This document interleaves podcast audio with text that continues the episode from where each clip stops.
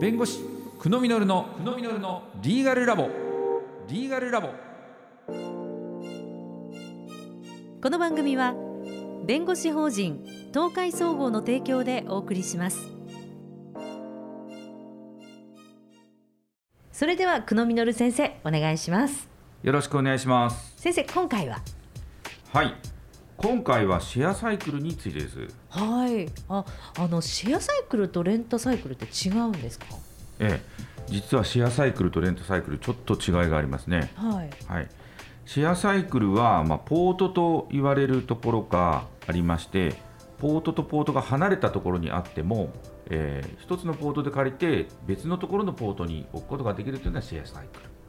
ル。レンタサイクルは一度借りたらその同じ場所に戻さなきゃいけないというのが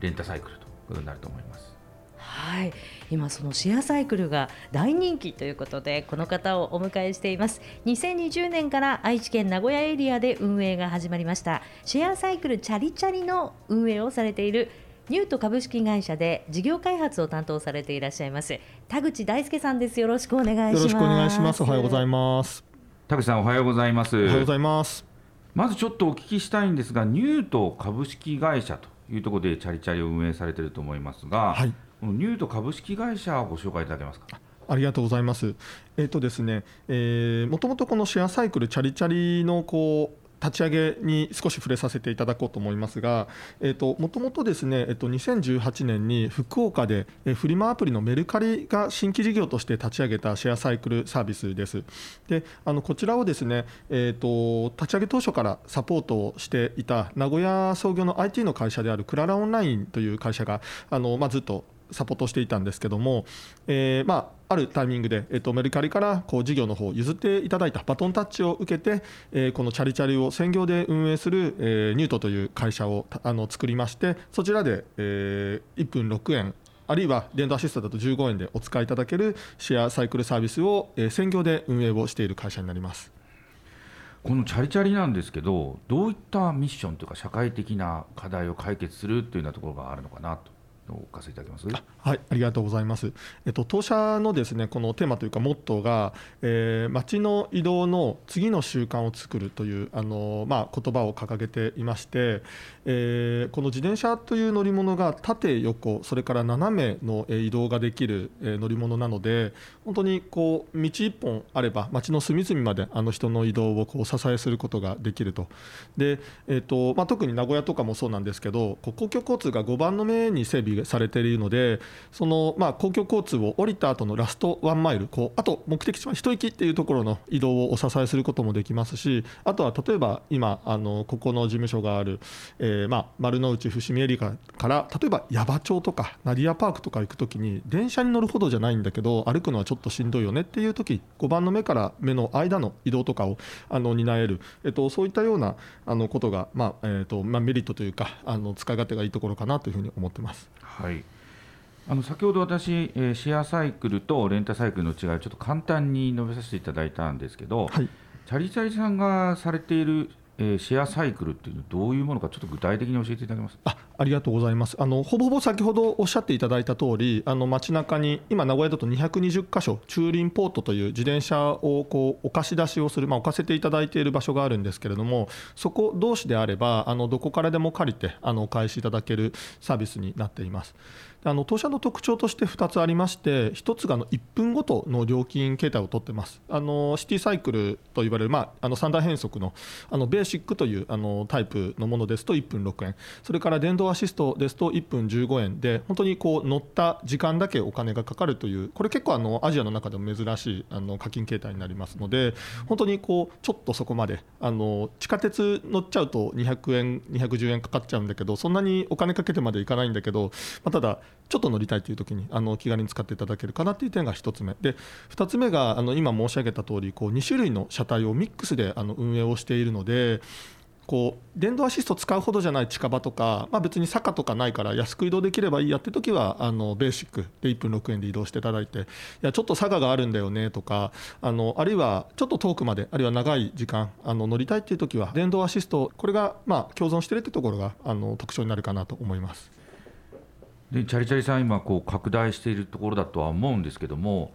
あの中国の方でもシェアサイクルこうやってたんですがなかなかこう問題があって、まあ、撤退しがちだったというようなことも聞いてるんですけども、はい、まあ、それがこう撤退したような中国でそういう事業をこう日本でやるというかいろいろ難しい面もあるんじゃないかなと思ったんですけど、まあ、そこら辺はどのように考えられてるのかなというと。はい、そうですね。あのまあ、中国の特徴としてはこう割と先にサービスを始めて後からこうルールがついてくるとか若干こうアウトローなあの状態でこう始まってしまうというあのところがあるのでだんだんこう、えー、淘汰をされていったりとか特にえー、資本があのついてきて、まあ、マネーゲームというと言い過ぎになるんですけれども結局こう最後こうパワーを持ったところだけが残ると。で残らなかったところが、まあ、あの綺麗な形で撤退をすればいいんですけれども、まあ、そうでなかった例とかもあるので、まあ、そういうところが、まあ、よく日本でも中国のそういった風景をご存知の方とかからはあのご指摘をされることはあります。ただあの日本ではですねあの当然こう道路を使ったりとかあの街中あるいはこう建物に関してもさまざまなまあ厳しい法律がきちんと課せられてて当然僕らそれを守らないとあのこの事業あの運運営できないのであのきちんとそれらを守ってやることによって、えー、まあ町の皆さんにご迷惑をおかけしたりですとかあのそういうことなく秩序を保ちながらあのできている形になるかなと思います。ただそのやっぱりルールをの中で、えーと、一生懸命やっていくっていうのは難しさはたくさんあるので、まあ、そこは事業者としてのあのこう腕の見せ所というか、まあ、知恵の使いどころかなというふうにあの思っています。あのベースになるこう技術についてはやはりこう中国で先行であの開発されたものに、まあ、大きく、まあ、参考にしているというかあの、まあ、乗っ取っているところはあるのでそこら辺はうまくあの先行事例と、まあ、日本の現状とミックスしながら取り組んでいます。はいありがとうございますこう今ねちょうど法律を守りながらやっていくっていうのがこう難しいところもあるよということでお聞かせいただいたんですけど、はいちょうどこの4月の1日から2023年の4月の1日から年齢にかかわらず自転車に乗る場合にはヘルメットを着用するとそういう義務が、えー、できましたね。はい、はい、それに対してこうチャリチャリさんどのような対応を取られているのかなという